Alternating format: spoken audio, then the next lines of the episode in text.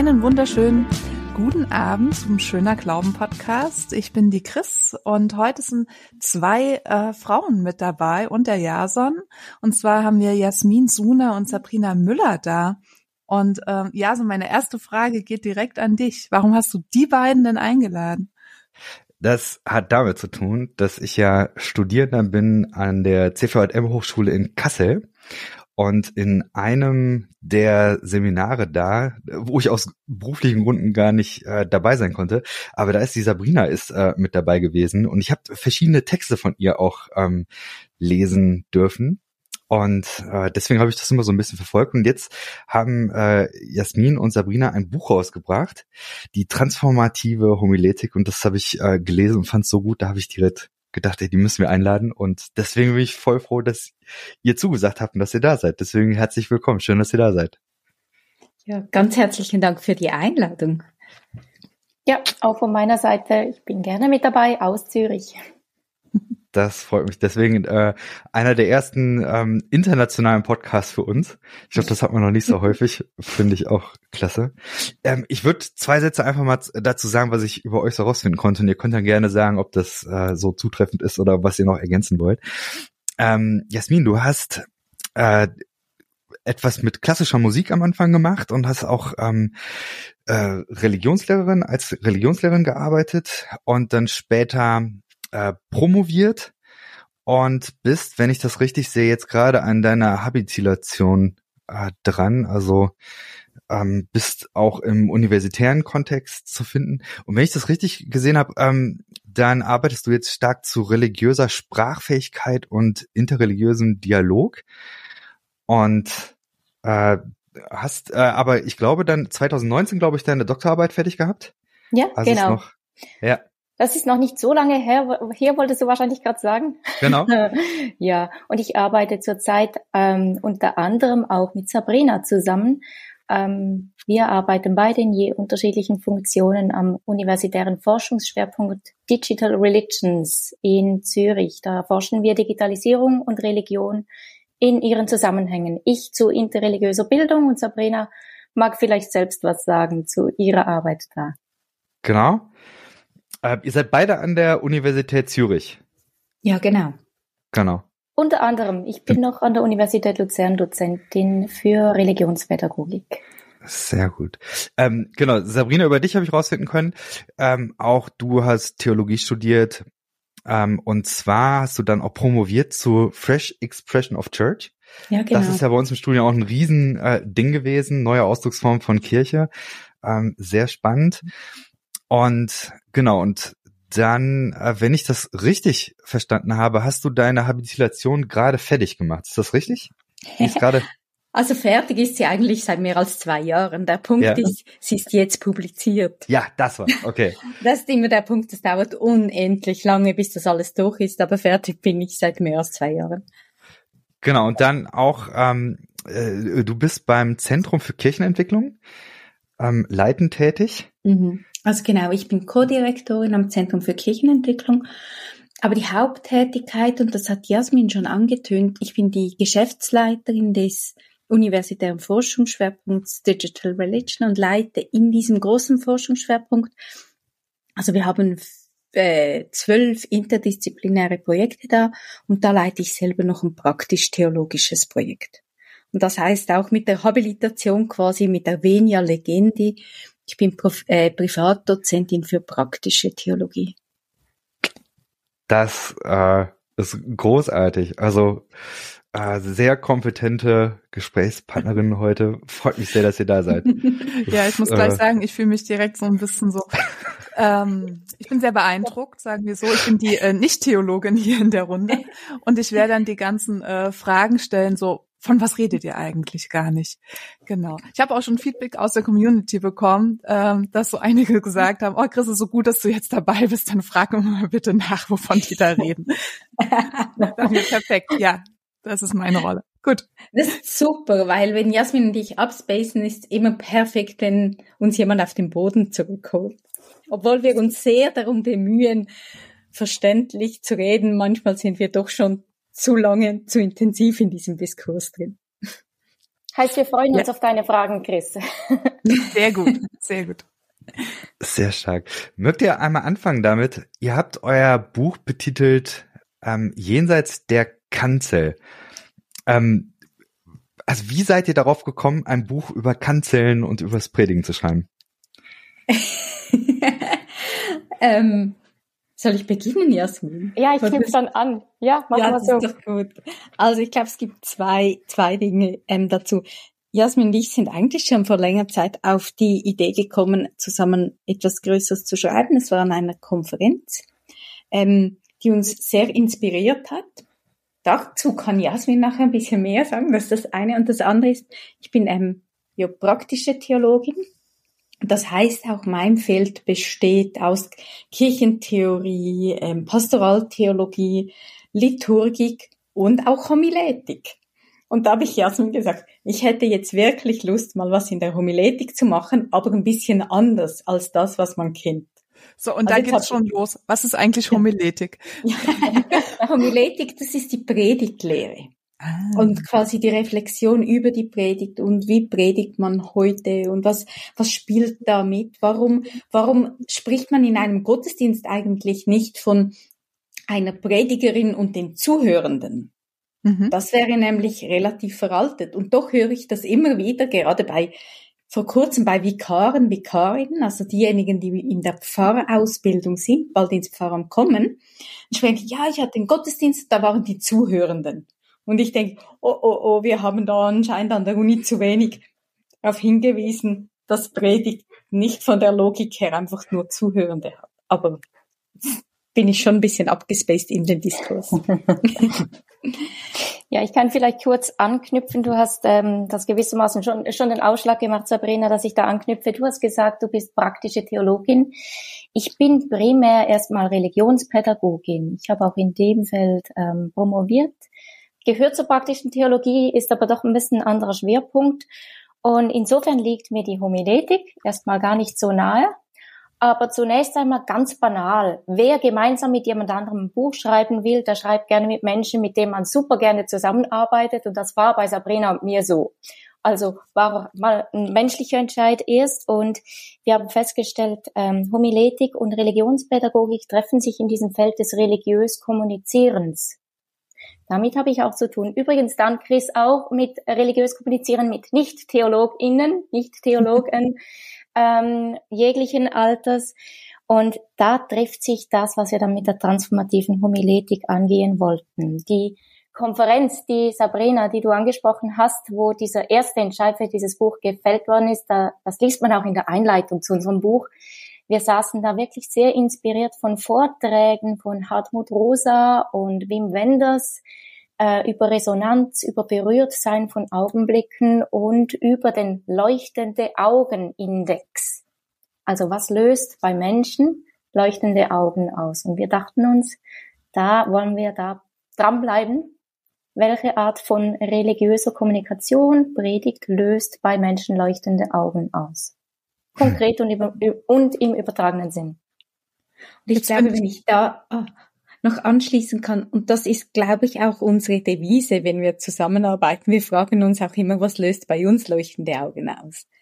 Und auf was haben wir Lust? Und ich glaube, das ist, war jetzt mal ein Buch, aber da kommt dann schon noch mehr, weil wir einfach wahnsinnig Spaß haben, zusammen zu arbeiten, zusammen zu denken und häufig ganz unterschiedlich denken und dann doch uns auch wieder sehr ähnlich. Also uns in dieser Unterschiedlichkeit und Ähnlichkeit immer finden. Und es gibt immer ganz tolle, ähm, lustvolle Dinge auch. Ich ja. habe auch von mehreren Leuten gehört, man spüre das dem Buch an. Ich glaube, Sabrina, vielleicht hast du das auch gehört, dass das nicht nur ein Schreibtischbuch äh, sei, sondern man spüre, dass wir großen Spaß äh, gehabt hätten und wahrscheinlich irgendwie unterwegs gewesen wären beim Schreiben. Ich glaube, das merkt man tatsächlich, äh, weil da viele Elemente drin sind, die ich sonst aus vielen Unibüchern nicht so kenne. Also angefangen von, dass da Reflexionsfragen drin sind, dass die Schaubilder so in so Sketchnotes äh, verpackt sind und dass es irgendwo eine sehr spannende Mischung gibt aus sehr anschaulichen Praxisbeispielen, aber dann eben auch super nerdy, äh, irgendwelche Machttheorien des äh, also ich habe sehr gefeiert, muss ich sagen. Ich fand's, fand's sehr stark. Das, äh, ja, auf jeden Fall. Von daher kann ich sehr gut nachvollziehen, dass ihr das als Rückmeldung bekommen habt. Würde ich sehr ähnlich sehen. Ich, ich merke, dass ähm, eine Sache, die für mich ich habe jetzt ja äh, auch eher praktische Theologie dann äh, studiert, also dieses öffentliche Theologiestudium, Transformationsstudien. Und da ist jetzt zum Beispiel Homiletik überhaupt gar kein Thema äh, gewesen. Und von daher für mich auch so viele Begrifflichkeiten oder Dinge, die wahrscheinlich für normale Theologiestudierende sehr normal sind, war für mich jetzt äh, neu. Also zum Beispiel dieser Begriff Kanzelbewusstsein.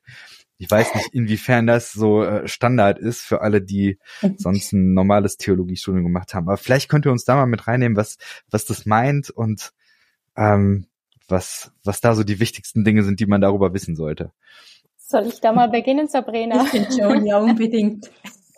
ähm, Kanzelbewusstsein. Also erstmal zur Beruhigung, das ist ein, äh, neu, eine Art neue Wortschöpfung von uns, das muss man nicht zwingend kennen. Hm.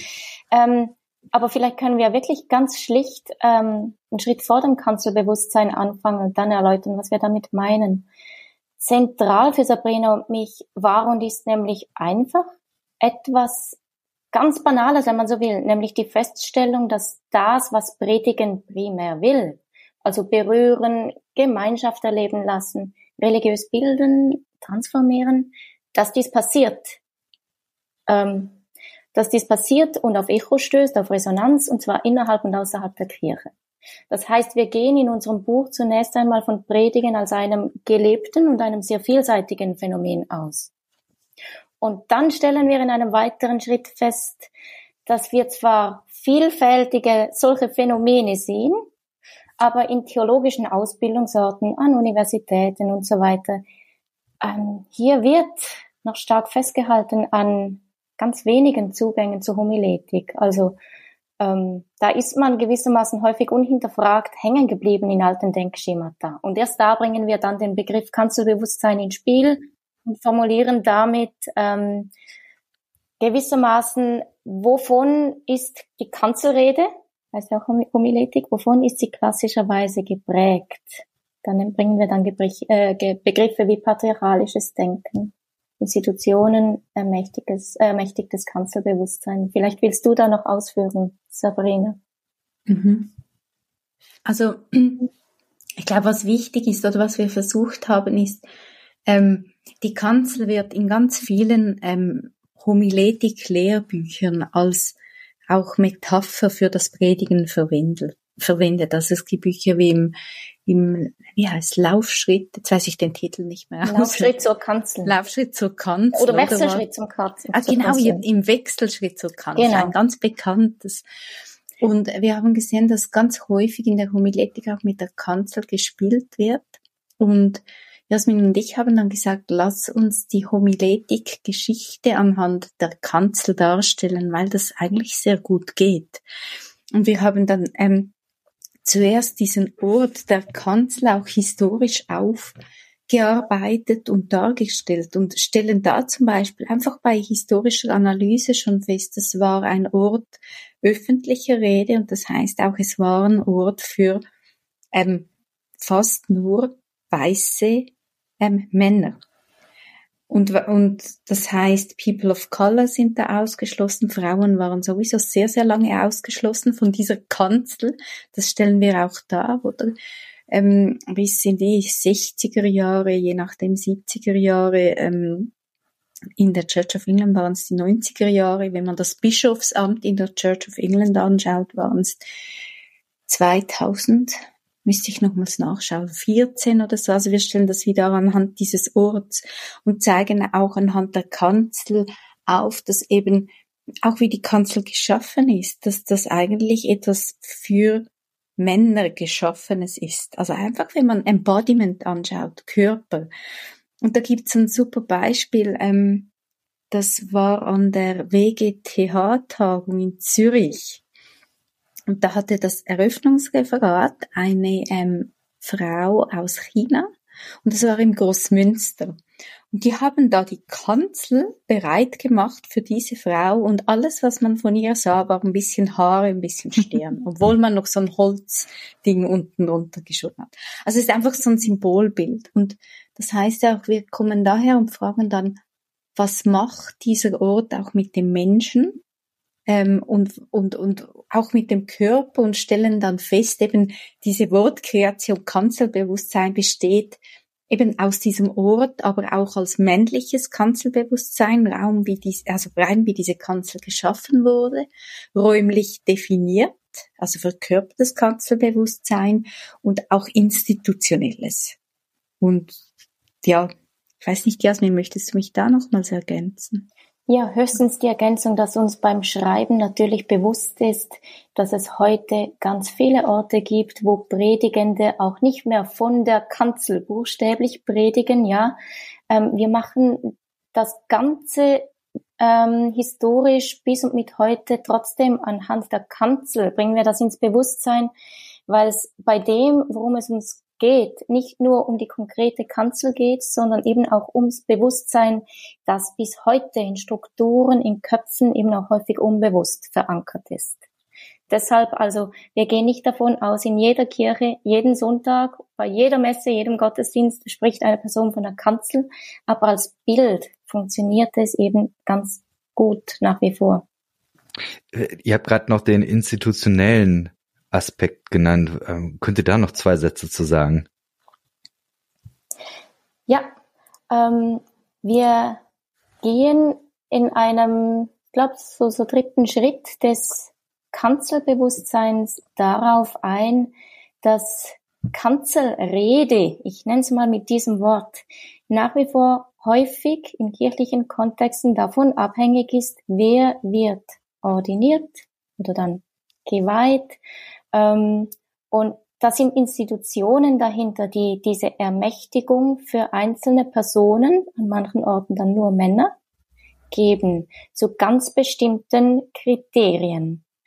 Und wir werden dann im Laufe des Buches, vielleicht kommen wir später noch darauf, äh, gehen Sabrina und ich darauf ein, dass nicht zuletzt die zunehmende Digitalisierung der Gesellschaft auch eine Art von neuen Kanzeln, wenn man so will, ähm, ermöglicht, wo Menschen selbst ermächtigt oder durch Follower ermächtigt sprechen und eben nicht durch eine bestimmte Institution ermächtigt. Da beginnt sich was zu verschieben. Nicht ohne Macht, auch die neuen Kontexte ja, aber verschobene Machtdynamiken. Ja, lass uns da auf jeden Fall gleich drüber sprechen. Das äh, finde ich sehr, sehr spannend. Das fand ich einen extrem spannenden Teil äh, in dem Buch. Ja. Sie, äh, Chris, du setzt gerade an. Ja. Wolltest du noch was fragen? Ja. Ich überlege gerade, ähm, mir fällt jetzt so gerade eine Geschichte ein, die ich diese Woche erlebt habe und ich möchte die mal erzählen, um zu schauen, ob ich euch gerade richtig verstehe. Und ein bisschen in eine andere Welt hinein, nämlich in eine politische. Und zwar war ich diese Woche durch Zufall ähm, bei einer Veranstaltung dabei. Bei uns in Frankfurt gibt's den Kaisersaal, das ist im, im Rathaus der Stadt und da wurden früher tatsächlich die Kaiser gekrönt und es ist jetzt so ein hochherrschaftlicher Saal. Und ich war da in einer ähm, feministischen Veranstaltung ähm, gelandet, wo Kinder, also Mädchen und Jugendliche ähm, eingeladen waren, diesen Kaisersaal zu besuchen. Und da sind ist im Moment eine Ausstellung zur Revolutionärinnen. Und die dort ähm, normalerweise im Kaisersaal abgebildeten Männerfiguren, also Kaiser und Könige der vergangenen Jahrhunderte sind im Moment überdeckt von Plakaten von Revolutionärinnen. Und ähm, die kann man sich dann über einen QR-Code ersch erschließen. Und das haben wir getan. Wenige Erwachsene, sehr viele Mädchen, sehr aktivistisch unterwegs. Und ähm, dann war die Idee, also und es ist jetzt ein Plenarsaal, wo politische Treffen stattfinden, wo ähm, repräsentativ ähm, ja äh, gesprochen wird, sich dargestellt wird. Und normalerweise hat man da keinen Zugang, außer halt mit einer Führung. Und wir waren halt da, ein Haufen Mädchen, ähm, einige Jugendliche und haben uns diesen Raum erschlossen. Und eins der Mädchen hatte dann die Idee, wir könnten doch am Ende uns gegenseitig vorstellen, was wir über die Revolutionärinnen gelernt haben. Und das könnten wir doch von diesem Podium aus tun. Da steht halt auch ein, ein Podium mit Treppenstufen und eben einer kleinen Kanzel sozusagen.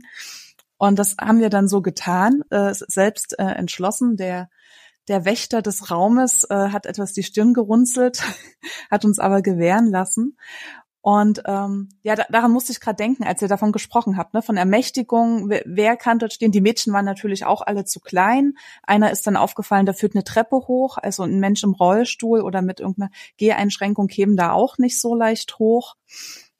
Und sonst stehen da nur alte weiße Männer. Stimmt nicht mehr ganz, aber der, der Raum repräsentiert das sonst, weil in dem Raum sind wirklich nur Männer abgebildet. Ausschließlich. Bis mhm. auf eins. Naja, genau. Also geht das so in eine ähnliche Richtung? Also ein Raum ist äh, vordefiniert durch die Historie und es äh, er braucht, äh, braucht schon ein ganzes Stück Mut und neue Ideen, um das umzugestalten. Daran musste ich so denken. Mhm. Ich finde das Beispiel super, weil es auch zeigt, was Sabrina und ich aufzeigen jetzt im Kontext Homiletik, ist eben nicht spezifisch homiletisch, sondern eine grundsätzlich gesellschaftliche Aufgabe. Ähm, und ich finde das Beispiel nochmals sehr schön, weil du jetzt sagst, diese Mädchen, jungen Frauen, äh, welches Alter auch immer, hätten sich gewissermaßen ja durch ihre Idee selbst ermächtigt. Und ich glaube, darum geht es auch. Es geht nicht darum, ähm, gewissermaßen zu warten, bis man ermächtigt wird zu mhm. bestimmten Rollen, sondern eben PionierInnen, RevolutionärInnen müssen da voraus. Ähm, ich würde höchstens noch ergänzen wollen, von unserer Seite her war in all unseren Diskussionen auch wichtig, wir beziehen uns nicht ähm, ja nicht auf sämtliche feministischen Theorien und feministische Theologien, sondern uns beiden liegt schon besonders am Herz äh, ja jener Ansatz oder jene Ansätze, die nicht das eine gegen das andere ausspielen. Mhm. Also nicht das Weibliche gegen das Männliche, weil das nicht zuträglich ist und nicht wirklich dem Kern der Sache dient, sondern dort, wo es ums Partnerschaftliche geht. Der, diesen Theorien folgen wir besonders. Mhm. Ja. Und wenn ich also genau, ich würde das, was Jasmin sagt, extrem unterstreichen. Wir haben einfach gerade, wir haben ja, ab der Mitte oder ja, zweiter Teil begonnen, das partnerschaftliche auszustreichen. Aber zuerst haben wir auch genau das gemacht mit diesem Raum oder mit diesen Räumen oder in denen nur weiße ähm, Männer vorkommen. Oder wir haben auch ähm, alte Stellen der Kanzel aufgenommen. Weißt du noch die Moby Dick Stelle, Jasmin? Also im Moby Dick wird die Kanzel beschrieben als ein Ort, der relativ weit oben ist und es geht nur mit einem Seil rauf. Und da konnten wirklich nur weiße Männer rauf und die mussten auch genug stark und fit und jung sein und ähm, Frauen in ihren Rücken und weiß nicht was, das ging sowieso nicht. Also auch da wurde sogar wurden ähm, körperliche Schwellen eingebaut, um da überhaupt raufzukommen? Oder jetzt wie die Treppe, die du beschrieben hast, Chris. Also wer, wer hat da diesen legitimen Ort? Und ähm, da ist halt auch wichtig, mal aufzuzeigen, woher kommt das und wie ist das auch jetzt noch? Und ähm, sehr geprägt haben mich jetzt zwei Dinge. Wir haben das Zitat auch aufgenommen von Liz Shercliffe. Das ist, die unterrichtet seit mehr als 20 Jahren Homiletik in England und sagt nach mehr als 20 Jahren, ähm, dass sie sich nicht bewusst war, was sie als Homiletik gelehrt bekommen hat und wie sie es wieder lehrt. Sagen sie, ich, mir wurde beigebracht, ähm, I've been taught to preach like a man. Hm. Das ist so ihre Erkenntnis nach 20 Jahren. Wir fragen auch, was heißt das? Und eben dann am Schluss nicht einfach das eine gegen das andere, aber was heißt das, wenn das so ist? Und wir haben auch aufgenommen, dass wir angeschaut haben, wie sieht der homiletische Diskurs im deutschsprachigen Raum aus. Und der ist extrem stark geprägt von, von Männern. Es gibt einige Frauen, die die Homiletik ähm, betreiben, also auch darüber schreiben, publizieren, aber die werden praktisch nicht gelesen, nicht zitiert. Und wenn man nicht gelesen wird, nicht zitiert wird, ist man draußen aus diesem Diskurs.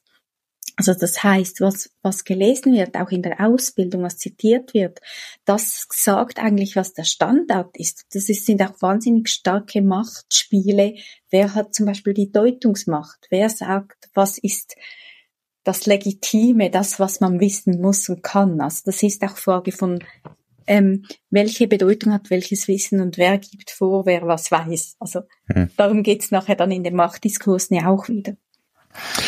Wolltest du noch ergänzen, Jasmin?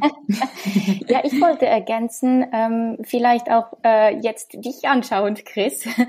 ähm, das ist ja nicht nur ein theologischer und nicht ein, äh, auch nicht nur ein akademischer Diskurs. Und Sabrina und ich haben das mit, ähm, ja, wie wollen wir das sagen? Wir hatten lustige Austauschzeiten, wo wir Reaktionen auf unser Buch ausgetauscht haben, ähm, die uns zeigen, mhm dieser unachtsame Umgang mit Machtpositionen oder sogar Machtmissbrauch, das ist etwas, das wirklich so viele Menschen, vor allem Frauen, kennen. Also wir haben uns gesagt, wir hätten ein Buch über die Reaktionen schreiben können. Also ich habe zwei, drei Zitate vor Augen. Eines, ich muss gerade, das ist Schweizerdeutsch, ich muss das auf Hochdeutsch übersetzen gerade. Das Eitle. Ähm, ich habe riesige Freude am Buch und bin auch berü berührt, muss zwischendurch weinen, weil mich das Thema echt beschäftigt. Oder jemand anderer, eine, auch, auch eine Frau, dieses Buch verschlinge ich gerade, weil es mir aus der Seele spricht und mich bestärkt. So gut. Es gab aber auch höchst negative Reaktionen, ja, also völlig konträr im Sinne von die beiden Autorinnen haben in keiner Weise geschrieben, was ich erhofft habe, bin absolut enttäuscht. Ähm, also andere danken Oder weißt für das wertvolle Buch, was? Ja, weißt du noch, diese Rückmeldung. Ja, also wenn zwei Frauen so ein Buch schreiben, ist das einfach reine Eitelkeit. Uh. Oh ja, genau, das, das war. Und das ist ja auch spannend. Es hat ein Mann geschrieben, dass wenn zwei Frauen gemeinsam ein Buch schreiben, in dem sie kritisch die Diskurse anschauen, ist ein Feedback, die sind einfach eitel, deshalb schreiben sie das, oder? Und das ist auch spannend, das erlebe ich bei Männern viel, viel weniger. Das macht mich ein bisschen sprachlos, ehrlich mhm. gesagt. nee, aber ich glaube, es ist schön, weil Sabrina und ich ja. enden das Buch mit dem Bild der Baustelle. Wir sagen, man muss mhm. daran arbeiten, wir bleiben dran. Es ist ein Angebot, ein Aufruf für einen Diskurs und das zeigen die Kommentare in beide Richtungen, dass dieser Diskurs stattfindet und das ist ähm, höchst notwendig. Mhm. Könnt ihr kurz nochmal darauf eingehen? Ich glaube, ich habe äh, verstanden, Räume Kanzel, das äh, schließt bestimmte Menschen aus, das ist für weiße Männer geschaffen. Ähm, wenn man jetzt aber äh, auf das, äh, ich sag mal, auf das andere geht, also nicht nur auf die Architektur, sondern auf die Predigtlehre an sich, das äh, du Sabrina ja gerade gesagt, das ist im Grunde von Männern verfasst. Ähm, mhm. Ähm, gibt's denn da ähnliche, ich sag mal, blinde Flecken, die dadurch entstehen, wie dadurch, dass man eben eine Kanzel nicht für einen Rollstuhl baut? Mhm. Ähm, wie, also ich würde sagen, würden wir beide sagen, oder Jasmin, dass es blinde Flecken gibt. Das eine ist, dass ähm, überhaupt nicht in allen, aber in einigen Homiletiken wird dann zum Beispiel ähm, Gender gar nicht reflektiert.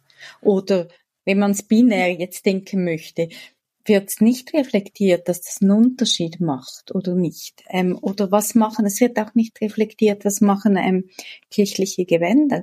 Weil auch da, wenn man den Schnitt anschaut, Männer mit den breiten Schultern und das betont die Größe und die Autorität von Männern.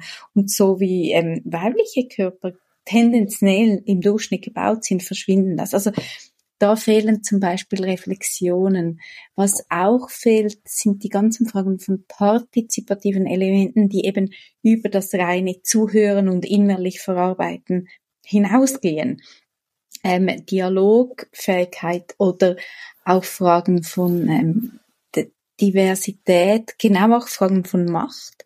Also was, was hat uns selbst erstaunt, dass wir wenig dazu gefunden haben im deutschsprachigen Kontext, dass Homiletik als auch Machtgeschehen oder Predigen als Machtgeschehen ähm, reflektiert oder grundsätzlich religiöse Kommunikation ist ja nicht nur die Predigt an sich. Also da ein paar, ja, ein paar blinde Flecken. Es gibt noch einige mehr. Vielleicht, Jasmin, fallen dir noch mehr ein? Ja, ich würde auf ich würde das mit einem Wort noch ergänzen wollen, ähm, das unsere Herausgeber im Vorwort auch erwähnt haben, das Wort Happy Land. Hm. Ähm, das Wort, das von der Autorin Tupoka Ogette geprägt worden ist. Also ähm, ich glaube, das trifft sehr gut, was auch ein völlig blinder Fleck ist, in, viel, an vielen Orten, vielen mhm. Disziplinen mhm. und auch in der Homiletik. Nämlich, also Happy Land beschreibt die weit, die Welterfahrung derjenigen, die eben unter keiner Unterdrückung leiden und die sogar von sich selbst überzeugt sind, ich setze mich gegen Rassismus, Diskriminierung, Sexismus ein, aber vollkommen übersehen, wie sehr sie daran gewöhnt sind, eigene Privilegien eben für selbstverständlich zu nehmen. Und eigene Deutungsmechanismen, eigene Deutungsmacht, ähm, Ausgrenzung anderer Perspektiven und so weiter. Das, diese Mechanismen sehen wir in der Homiletik genauso. Also nicht nur im homiletischen Kontext in dem Sinne, dass häufig der weiße Mann da gepredigt hat in unseren Breitengraden und nicht Frauen oder ähm, weitere äh, Menschen, die gar nicht als das Normal in der christlichen Kirche angeschaut worden sind.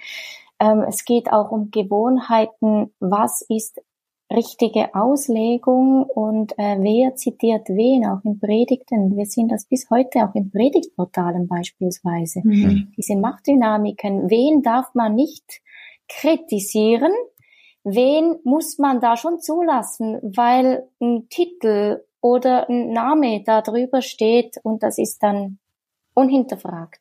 Also all das, also digitale, homiletische mhm. äh, Kontexte, aber auch analoge, falls man überhaupt von rein analog noch sprechen kann. Mhm. Hm. Oder noch, noch ein weiteres Beispiel ähm, aus dem letzten, ja, ich habe die, ähm, dieses Frühjahrssemester ähm, postkoloniale Theorien und Theologien unterrichtet und hatte da eine Studentin dabei, die auch bei einer Predigtplattform arbeitet und die Predigten liest und redigiert. Und da haben wir auch über verschiedene Gottesbilder gesprochen. Und ich habe dann so mehr als Witz im Seminar gefragt, na ja, wie viele verschiedene Gottesbilder nie nicht rein männlich sind und implizit weiß, hast du in den letzten Wochen ge gelesen? Sie wurde still, hat kurz überlegt und gesagt, okay, ich habe die letzten, weiß nicht mehr wie viele Wochen, 30 Predigen gelesen, keine. Implizit oder explizit immer männlich und implizit, wenn man es reflektiert, eigentlich auch ein Standpunkt, ein weißer Standpunkt. Und das ist das Spannende, das, was Jasmin angesprochen hat. Also auch auf Predigtplattformen, wenn man dann wirklich beginnt zu analysieren, oh, ähm, findet man auch das. Und, und das ist auch eine Einschränkung, würde ich sagen, von Gottesbildern und von Zugängen zu Gott. Und, und das macht ganz viel mit ähm, allen Menschen, die nicht weiß und männlich gelesen werden. Hm.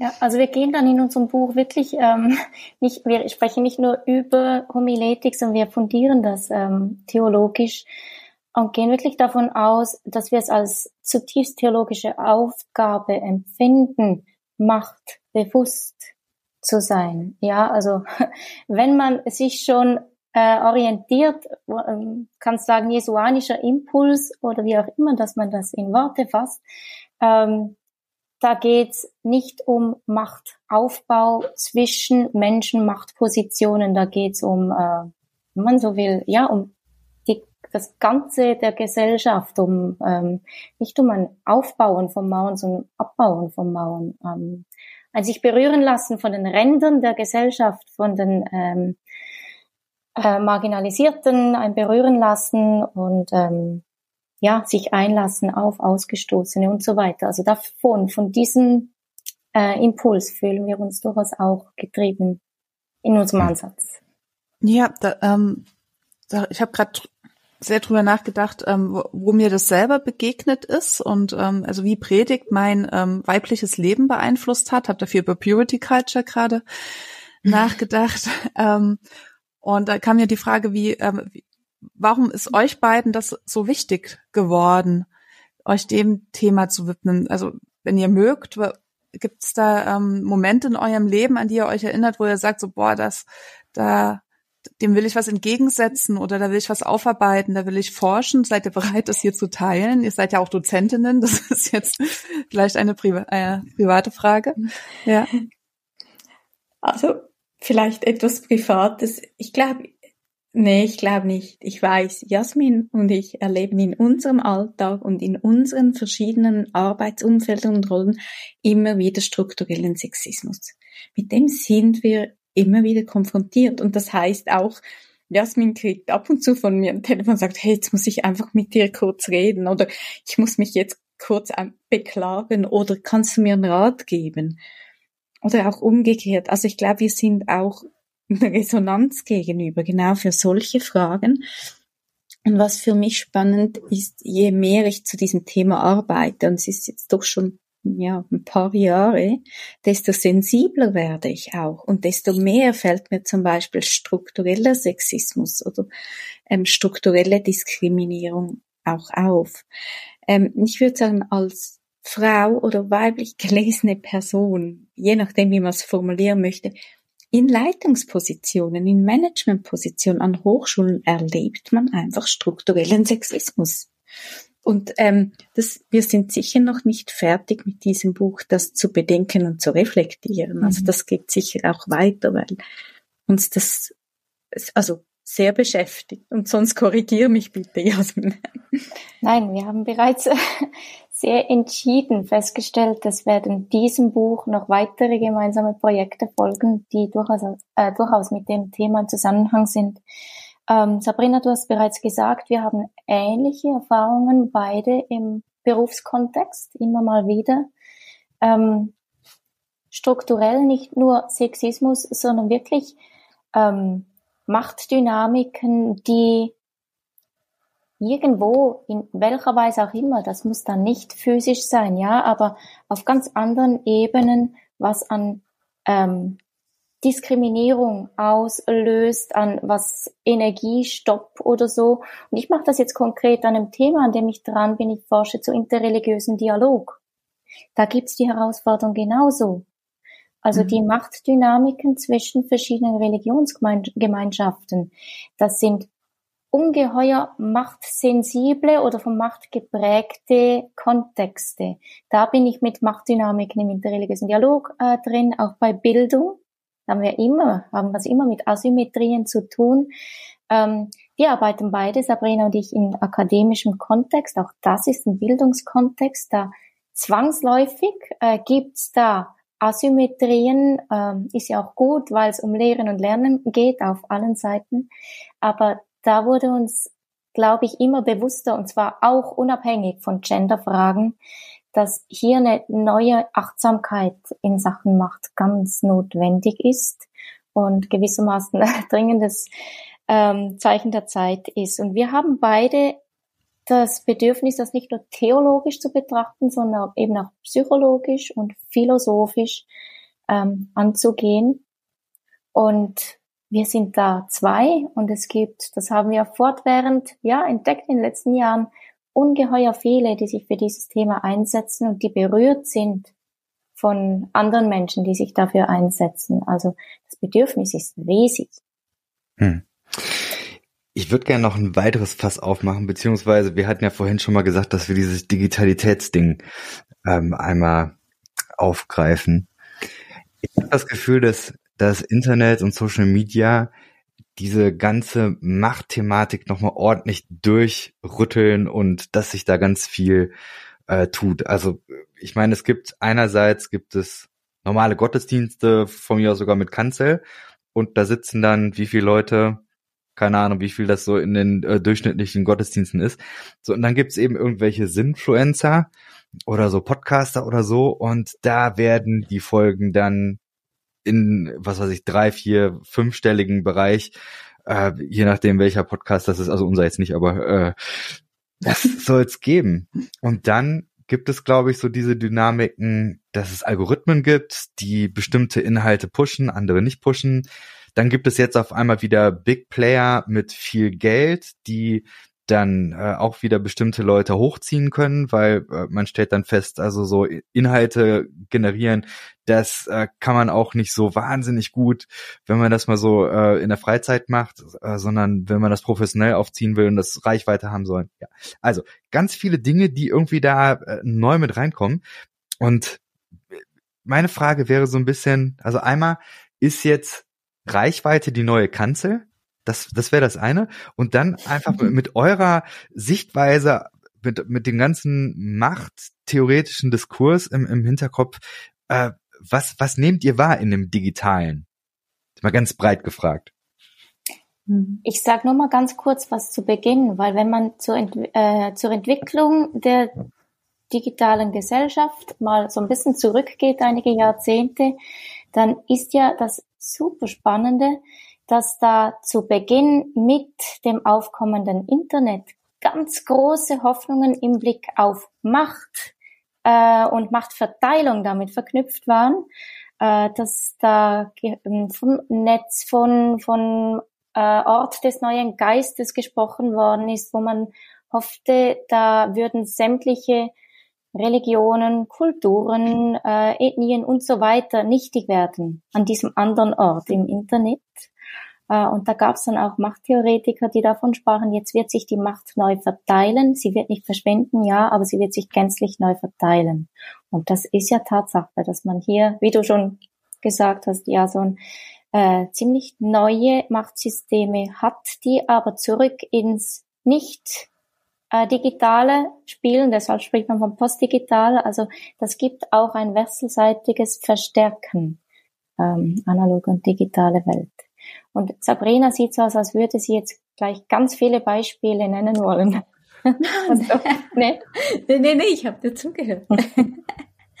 also ich meine, das ist grundsätzlich ähm, wichtig, also was Jasmin gesagt hat, was so diese Idee ist und das Problem jetzt, wenn wir ja Digitalität oder postdigitale Gesellschaft anschauen, ist halt, dass es, dass es extrem vielfältig ist. Es ist wie, wie ein Puzzle mit unglaublich vielen Teilen. Und ähm, natürlich könnten wir auf Instagram zum Beispiel davon sprechen, ob die Followerinnenzahl die neue Kanzel ist oder die Reichweite. Manchmal sprechen wir ja auch ein bisschen augenzwinkend eben von dieser Verschiebung der Kanzel ins Smartphone. Das kann man auch mhm. nachlesen in unserem Buch.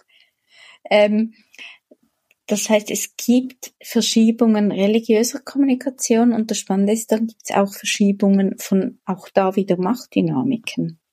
Also ganz einfach aufgezeigt ist es so, dass, dass zum Beispiel gewisse BischöfInnen ähm, nicht mal ein Viertel der Followerinnen haben, wie jetzt eine Ortspfarrerin haben kann. Da, da, da verschieben sich auch, die Plattformen verschieben sich. Aber was auch das Spannende ist, es eröffnen sich neue Diskursräume. Also ähm, ich bin jetzt gerade dabei, mir noch verstärkt die, die ähm, Produktion von Queer Theology auf Instagram anzuschauen. Und durch die Vernetzung entstehen da auch neue Formen, induktive Formen von Theologie durch das gemeinsame Theologisieren. Also da verschiebt sich ganz viel. Warte, das ähm, muss man wieder übersetzen. Induktive Formen, was meinst du damit? Das heißt eigentlich vom ähm, Bottom-up, von unten her. Also dass Theologie nicht einfach von ähm, oben nach unten kommt, jetzt als ganz einfaches Beispiel, oder an der Uni lernt man das so mhm. und die Kirche lernt so und dann ist es so, sondern dass sie von den Leuten selbst konstruiert wird. Und das war vorhin schon der Fall, das sieht man bei der Befreiungstheologie schon. man sieht jetzt eben verstärkt und zu gewissen Themen und wie die Fäden wieder aufgenommen werden. Also eben ich beobachte, da, deshalb hat Jasmin wahrscheinlich vorhin schon gelaucht, seit ja, bald vier Jahren täglich genau solche Dynamiken auf Instagram und, und forsche da zu den SinfluencerInnen. Und, und Sehr so. spannend, ja. Ähm, ja. Ist, ich, das spricht mir jetzt auch, ähm, Jason und ich, wir haben äh, letzte Woche darüber gesprochen, ähm, über das, was in den ähm, Kommentarspalten los war nach ähm, Quintens ähm, Predigt äh, auf dem Kirchentag in Nürnberg. Mhm. Und ähm, mich hat es so erschreckt, und ich habe mich so gefragt, kann Instagram ein guter Ort sein ähm, für einen ähm, inter, ich würde schon fast sagen interreligiösen, aber ähm, einen Austausch zwischen den, den ähm, Denominationen oder einfach unterschiedlicher Prägungen, ähm, weil ich so furchtbar fand, wie da miteinander umgegangen wurde. Ähm, ist es auch das, was du beobachtest, oder gibt es da auch mehr darüber hinaus? Es gibt eben beides. Also ich erlebe es auch als konstruktiver Ort, an dem sich Menschen ähm, vernetzen. Also das sind auch Plattformen. Deshalb habe ich als Beispiel die queere Theologie verwendet. weil das waren einzelne Menschen und jetzt sind es verschiedene ähm, religiöse InfluencerInnen, die sich da vernetzen, die sich auch die Bälle zuspielen. Das kriegt eine andere Plattform. Aber ebenso haben wir das Problem von Hate Speech, von Marginalisierung, von Diskriminierung, das auch massiv.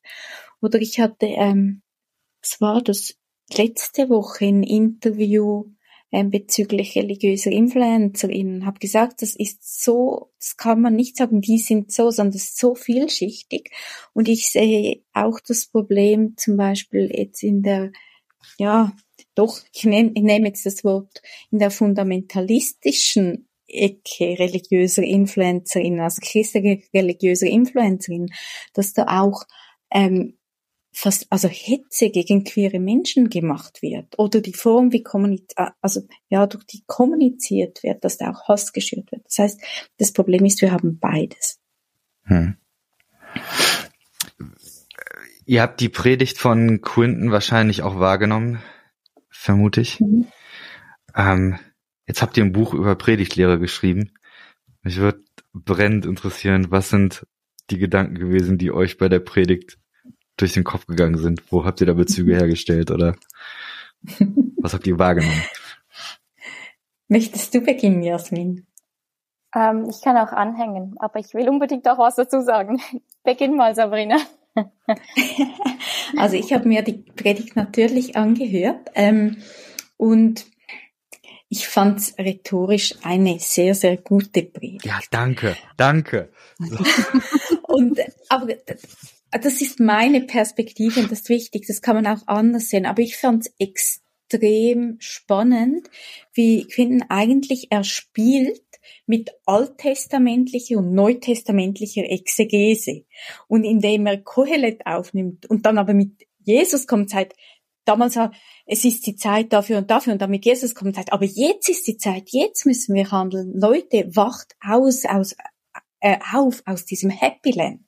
Also er spielt da mit, mit, ähm, ATNT für mich auf eine ganz, ganz spannende Weise. Er hat halt auch dieses Meditative drin, ich lüge euch nicht an. Man kann da vorwerfen, dass das sehr suggestiv ist. Ich finde aber in dem Kontext eben nicht, weil er es einordnet in seinen Kontext, in seine Wurzel oder in, ja, doch in, in, die, in die Herkunft, in die, äh, ja, und, und von daher, dass auch, ähm, von daher argumentiert und dieses Ich lüge euch nicht an so als Weckeruf nimmt. Also ich würde es nicht im Sinne von Ich lüge euch nicht an, sondern hey, ihr müsst, hört ihr mal hin, wacht auf. Und ähm, deshalb finde ich das schon spannend, weil er hingestanden ist und gesagt hat, das und das und das sind die marginalisierten Menschen und das sind nicht andere, das sind wir und ganz viele von uns sind da betroffen. Also er spielt mit biblischen ja, sub, ich habe ich hab zu viel Englisch und so gelesen, also mit, mit, mit biblischen Bildern und auch mit gegenwärtigen Bildern. Ähm, und das fand ich so spannend. Und wenn man dann nachher den Diskurs anschaut, das ist das Problem. Viele Anfeindungen oder Responses darauf, habe ich manchmal das Gefühl, haben die wirklich die Predigt gehört? Oder nehmen die jetzt einen Teilsatz raus, meist Gott ist queer, Mhm. Und dann würde ich sagen, liebe Leute, dann hört euch bitte die Predigt nochmals an, weil sobald man dort genau den Teilsatz rausnimmt, macht man genau das, was Quinten eigentlich ähm, ähm, kritisiert.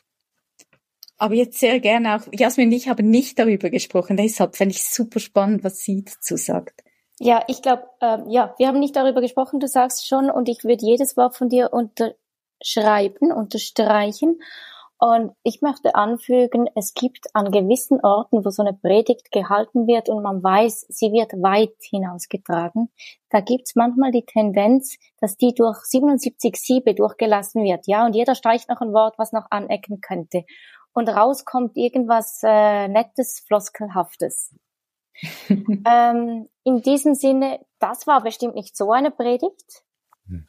Und mich haben die Erwiderungen sehr beschäftigt. Ähm, in der Politik spricht man manchmal von negativer Politik. Das heißt dann, dass der oder die Politikerin profiliert sich vor allem dadurch, dass er oder sie sich abgrenzt von jemand anderem.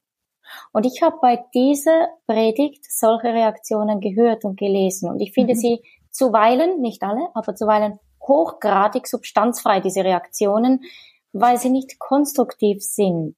Also dann sind sie leer und unnütz. Das ist mal so eine harte Kritik auf gewisse Reaktionen. Und dann äh, würde ich tatsächlich noch was nochmals betonen, was du gesagt hast, Sabrina.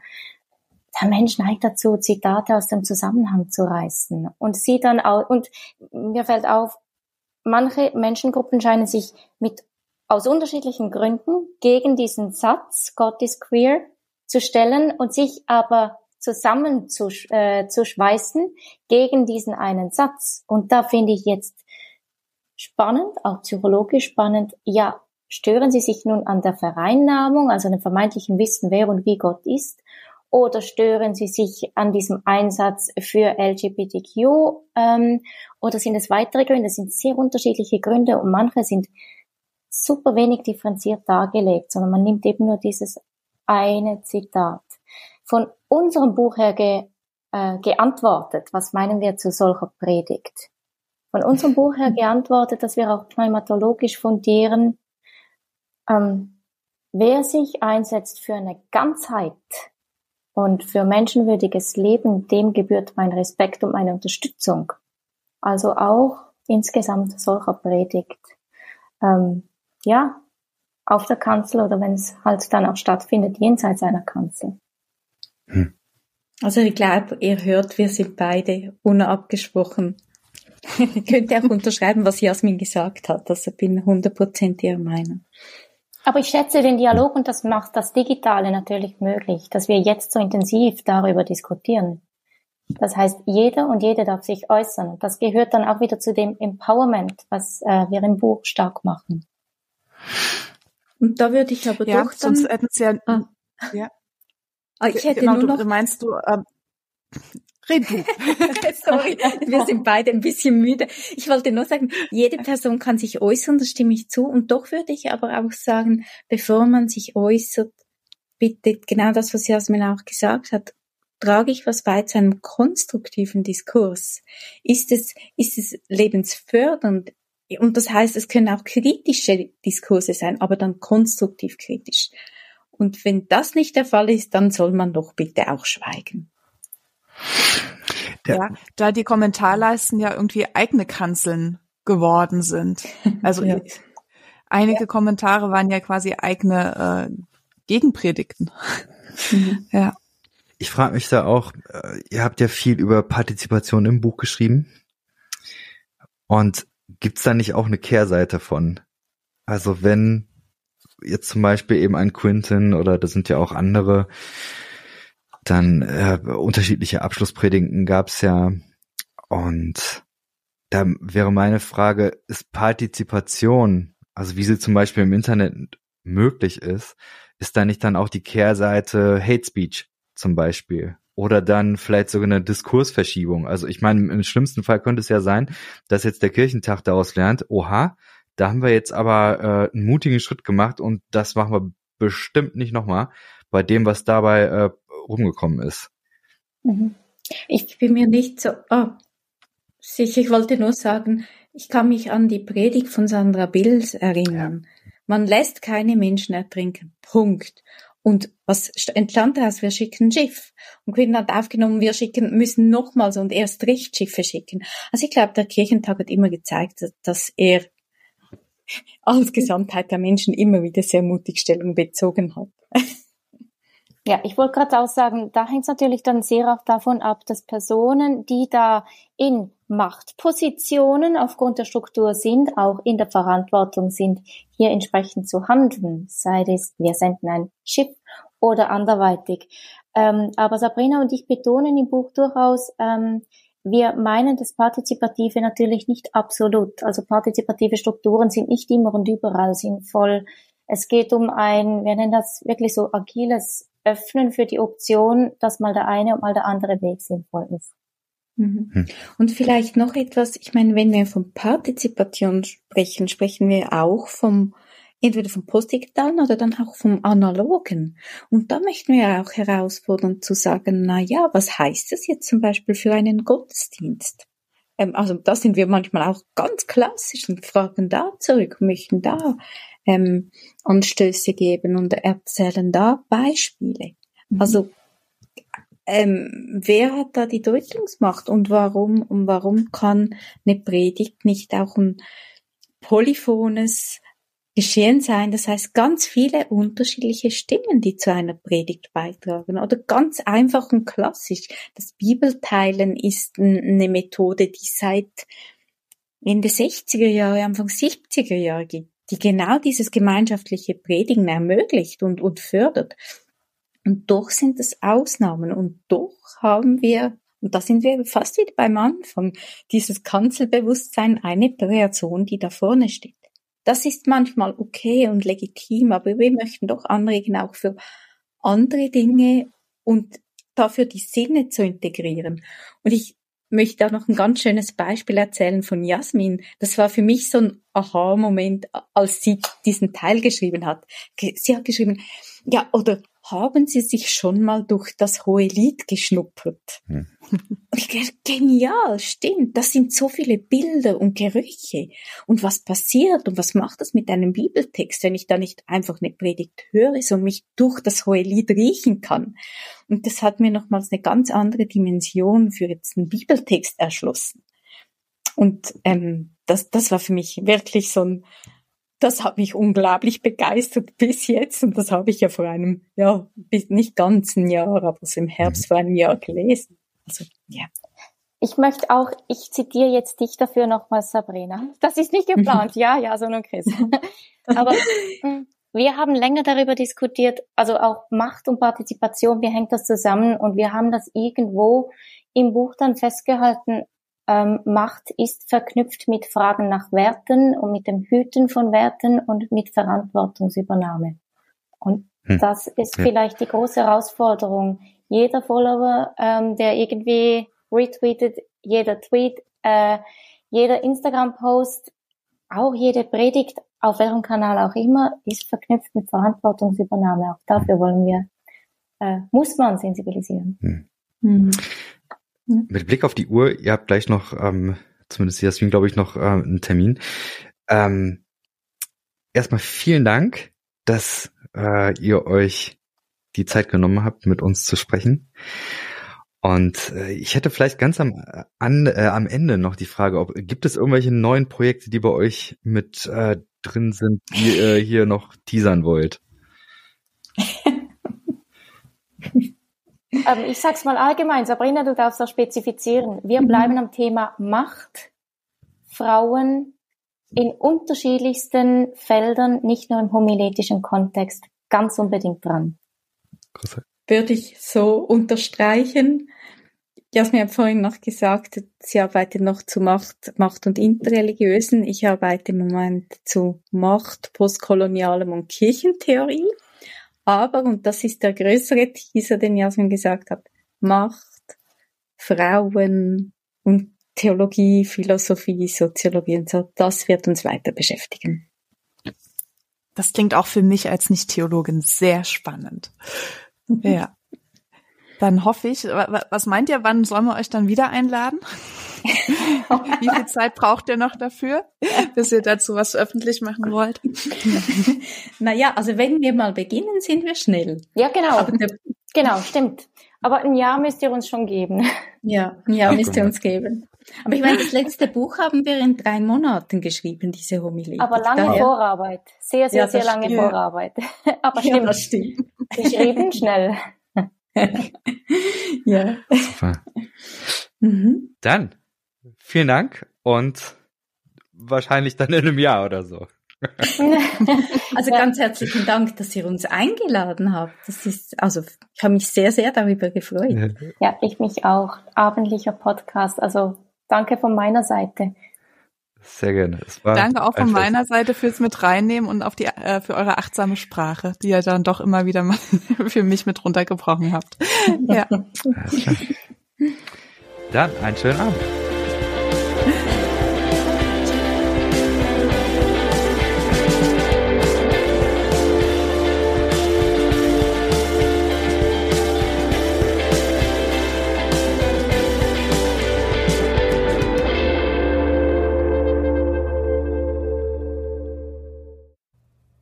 Dieser Podcast ist Teil des Ruach Jetzt Netzwerks.